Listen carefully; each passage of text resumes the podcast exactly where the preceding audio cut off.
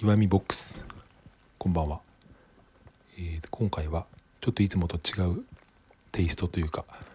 えー入浴中にちょっとアイディアをひらめいたのでそれを書き留めて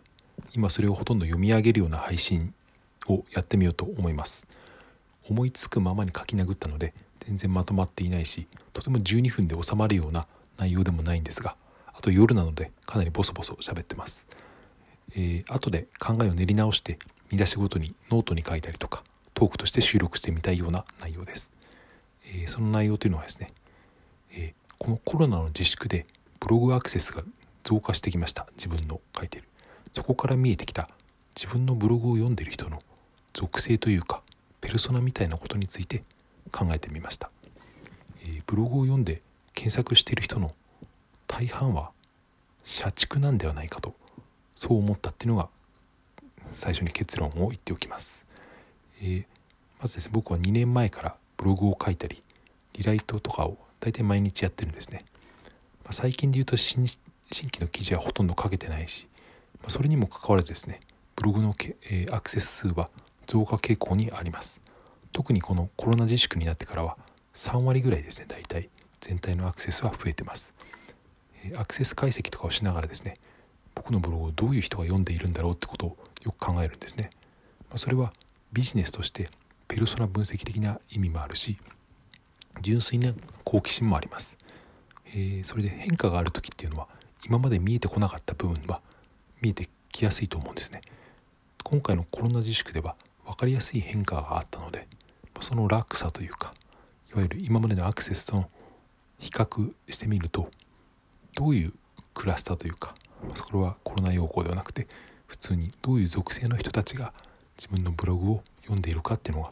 ちょっと見えてきたんですね。その答えがいわゆる社畜と呼ばれるこれは僕が勝手に呼んでいる人たちですけどそういう人たちが僕のブログの読者の大半なのではと思ったっていうことです。えー前もってですね、えーお詫びをしておきたいというかこのこの放送では社畜という言葉をたくさん使いますけどこの言葉に気分を害される人は、え大変申し訳ないです、え僕はこのラジオトークのリスナーに社畜はいないと思って喋っています。社畜だから悪いという意図はなくて純粋にどういう属性の人がブログ読者かを考えてひらめいたそのことを独り言で喋っています。ここでいう社畜の定義というのは、えー仕事に日々の時間の大半を取られていて自分の価値観がかなりの部分削り取られている人を指しています。簡潔に言うと美意識のない人たちということも言えると思います。これは山口周さんが、えー本で書いている「世界のエリートはなぜ美意識を鍛えるのか」という本に、えー参考にしています。それでなぜ、えー Google 検索をしてブログを読む人たちのほとんどは社畜だと思うのかっていうことなんですが、まあ、いわゆるですね僕が勝手に社畜と呼んでいる人たちは、うん、いわゆるですねインプットを逃避としてのインプットをしているんじゃないかっていう、えー思ったんですね。言い換えると暇つぶしとしてのインプット。これは自分でも思い当たることがあってですね、えーまあ、いわゆる自分の関心の輪と呼ばれるものが平日と休日でかなり変わってることに気がついたんですよね。つまり仕事をしている時は隙間時間とかにですねビジネスニュースとかそういった記事を貪るように読んでいるのに休日だとほとんど興味がなくなっているっていうことに気がついたんですね。この落差は何だろうと自分で考えてみたら平日に隙間時間に読んでいるニュースとかブログ記事が暇つぶしというか現実逃避としてのインプットなんじゃないかっていうことを思ったっていうことです。それじゃあですね、社畜じゃない人っていうのはどうしているのかということについても考えてみたいと思います、まあ、その社畜じゃない人っていうのは会社員がみんな社畜とは言いませんけど、まあ、それ以外のですね例えば投資家ビジネスオーナー個人事業主と呼ばれるその会社員ではない人たち、えーそれ以外に、えー主婦とか学生そして子供、えー僕はですねあとここにちょっと独自の視点としてマイルドヤンキーっていうのを入れてみたいと思うんですけどそういう人たちは社畜の定義とは外れると思います。それでまずですね投資家と、まあ、ビジネスオーナーこれはほとんどじゃないと思いますけどビジネスオーナーの中にも社畜的な人はいると思いますけど、まあ、その多くのビジネスオーナーとほぼ全ての投資家っていうのは今自分が楽しいことを追求していると僕は捉えてます。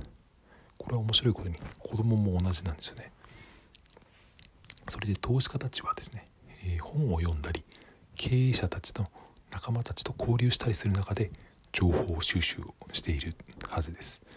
多分ですね僕が思うにブログなんて投資家の人たちはほとんど読まないと思ってます。なぜならブログには薄められた情報しかないからです。で主婦や学生の場合っていうのはですね、まあえー、社畜ではないとはいえ生活のために意の意に染まないことをしなくてはならないことも多いからこういう人たちの中にはそういう現実逃避っていうのが入る可能性もあると思います。個人事業主の中にも生活のために意に染まないことをしなくてはいけない人も多いかもしれません。それでですね、えー、社畜ではない人の中にマイルドヤンキーっていうのを入れてみたんですけど、まあ、これも定義はいろいろありますけどマイルドヤンキーは、えー、社畜ではないのかっていう問題についても考えてみたいと思います。もちろん一概には言えないですけど多くのマイルドヤンキーと呼ばれる人の精神性というのは僕は社畜ではないと考えています、えー、ここで僕なりのマイルドヤンキーの定義。これは僕なりの定義ですけど、えー、挙げてみますと、えー、地元と仲間を大切にする人たち、え基本的には、え結婚が早い早婚ですね、え学生時代に、ま、人気あるような可愛い子と結婚したりとか、まあ、子供は大体2人以上いたりとかですね、まあ、かなり偏った見方であることは分かっています、まあ、他にもですねこれはまあ今日タイムラインに流れてきたツイッターから引用するんですけどマイルドヤンキーの特徴としては車が好きとかショッピングモールが好きとかエグザイルが好きとかそういう人たちだと思います。それでマイルドヤンキーはブログを読まないかっていうことですけど僕の思い込みかもしれませんけど、えー、僕がカテゴライズしているようなマイルドヤンキーと呼ばれる人たちはブログなんてほとんど読まないと思います。それどころかネット検索もあまりしないような人たちなのかなと僕は勝手に思ってます。彼らは何をしているのかというとテレビを見たり友達と集まって遊んだりお酒を飲んだりとかそういう日々の過ごし方ですね、まあ、でも面白いことに彼らはですね社畜ではないと僕は思うんですよね。それはその自分の美意識というかですね、まあ、自分なりの価値観というのは会社以外のところに、えー、持っているというところが、えー、社畜ではないところかなと思ってます、えー、それでですね、え最後にというかここまでですね自分のブログを読んでいるのはほとんど社畜なんではないかっていう、まあ、仮説を立ててですねそれについて考えてきたんですけど、まあ、社畜というのはつまりそのもう一回定義し直しますと時間自分の時間が仕事に埋め尽くされていてなおかつそれが好きではない人というのが、えここで言っているような人たちなんですけど自分なりの価値観を削り取られてしまっている人、まあ、言い換えると美意識が欠如している人そういった人がブログを読んでいるのではないかっていう仮説について考えてきました、